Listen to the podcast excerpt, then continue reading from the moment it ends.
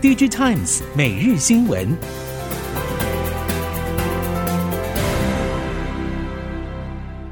听众朋友们好，欢迎收听 DigiTimes 每日新闻，我是翁方月，现在为您提供今天的科技产业新闻重点。首先带您关心。台积电、三星电子与 Intel 持续在半导体先进制程赛道上竞争。半导体设备业者则表示，由于制程技术与良率提升很难一蹴可几，客户与订单规模以及过往信用等三点可以得知，三星和 Intel 到二纳米世代仍然难以击败台积电。台积电在股东会以及北美技术研讨会上清楚释出营运目标、未来展望以及三纳米以下先进制程技术蓝图，表示三纳米制程将在今年下半进入量产，二纳米则是在二零二五年登场。设备业者进一步指出，Intel、三星制程技术蓝图规划扑朔迷离，尽管能在既定目标时程量产，但仍然是以自用为主，没有实质获利大单。相较之下，台积电三纳米家族以及二纳米稳扎稳打，不只是苹果早已包下产能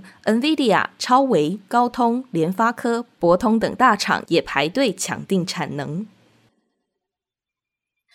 全球手机市场下半年积弱不振，手机 AP 大厂联发科仍然积极布局旗舰市场，继先前推出的天玑九千正式公开升级版的天玑九千 Plus，同样采用台积电四纳米制程，整体设计架构与天玑九千也雷同。联发科指出，天玑九千 Plus 导入机种将在第三季正式问世。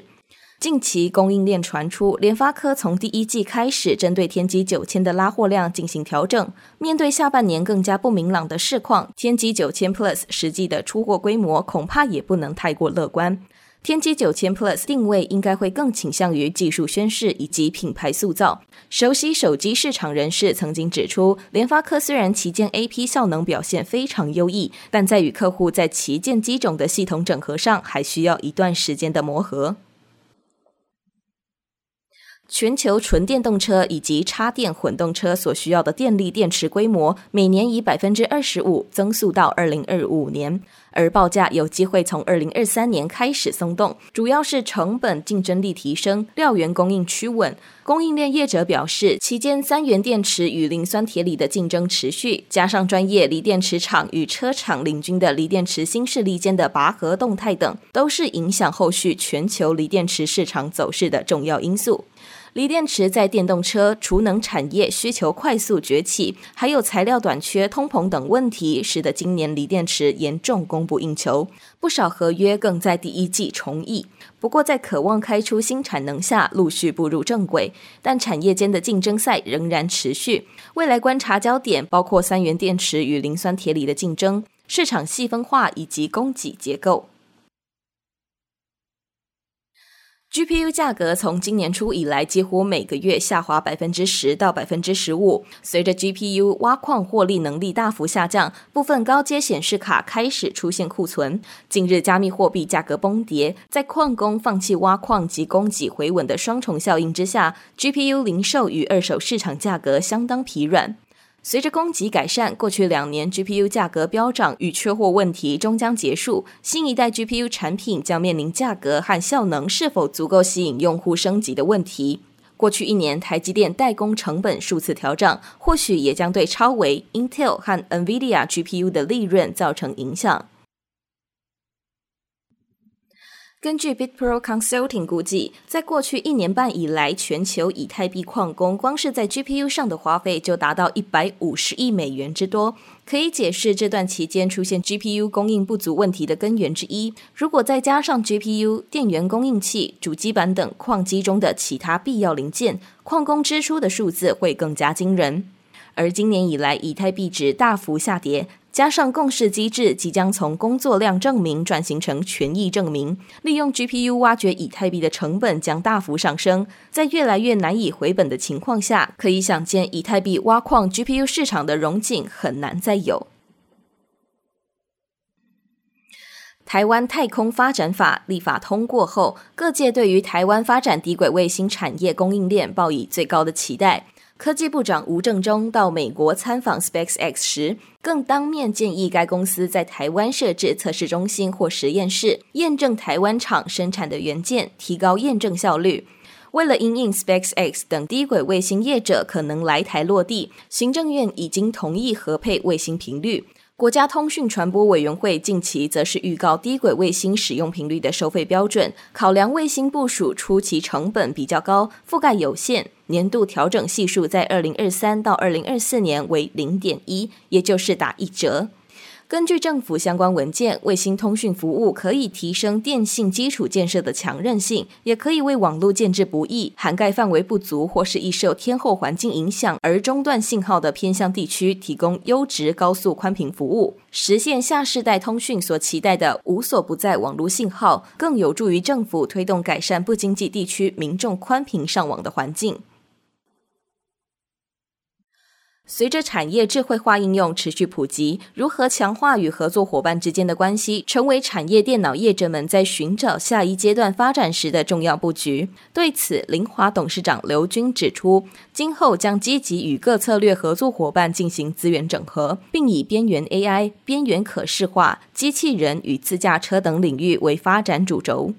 在电脑基础上整合 AI，刘军认为，过往产业电脑业者主要是和 Intel 合作，但凌华近年随着应用与市场需求，将触角延伸到 NVIDIA、高通、恩智浦半导体等不同架构业者，并持续深化彼此关系，锁定以机器人、无人机、AI 等应用领域，陆续推出低功耗、高效能运算等多款新品。而在边缘可视化的部分，则是与友达持续深化合作关系，也会有更多结合友达面板以及凌华运算电脑的产品，为博弈、户外广告、电动车、充电桩等可视化应用市场提供更高品质、更好成本、更快达到 time to market 解决方案。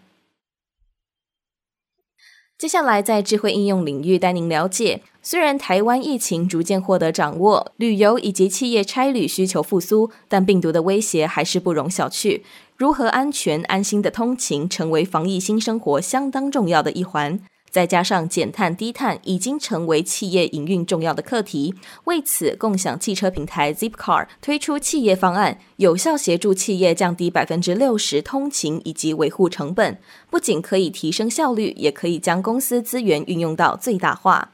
根据 Zipcar 统计，使用 Zipcar 作为企业公务用车，每年可为公司省下一辆车大约新台币二十万元的油料费用、停车位费、保养费以及税金。尤其适合微商、新创公司以及小型企业。透过 Zipcar 系统，企业管理者可以清楚掌握交通支出，不再需要担心车辆维护管理以及停车等繁琐事宜，将公司资金以及人力资源做更妥善的利用。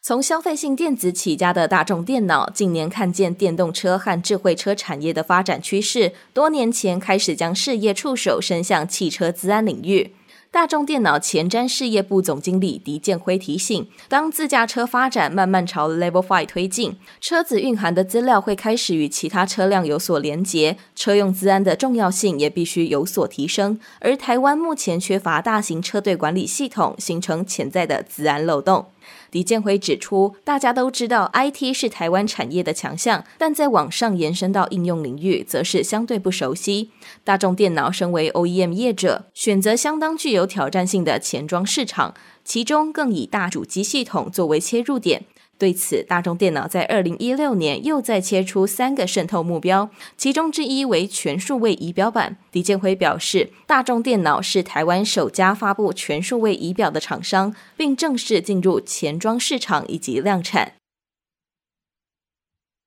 目前鼻胃管放入病人体内的方法，包括像是透过 X 光影像判读，或是用针筒打入空气，从灌流声判断位置，以及透过管线反抽并测试酸碱值是否为胃酸等方式，都有一定的误判率。中正大学团队开发鼻胃管无线感测系统，搭配手持式读取器，可以降低插错管的情况，整体成本降低，也比较容易大量生产。中正大学电机系教授张家展说：“鼻胃管常用在无法吞咽进食的病患或是老年人身上。随着高龄化，需求也会日益增加。但如果误入气管，可能会造成感染性肺炎甚至死亡。”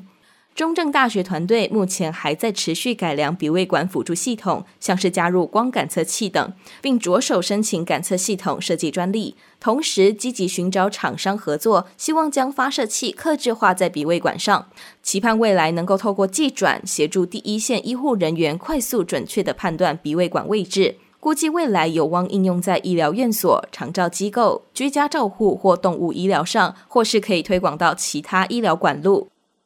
以上新闻由《DigiTimes 电子时报》提供，翁方月编辑播报。谢谢您的收听。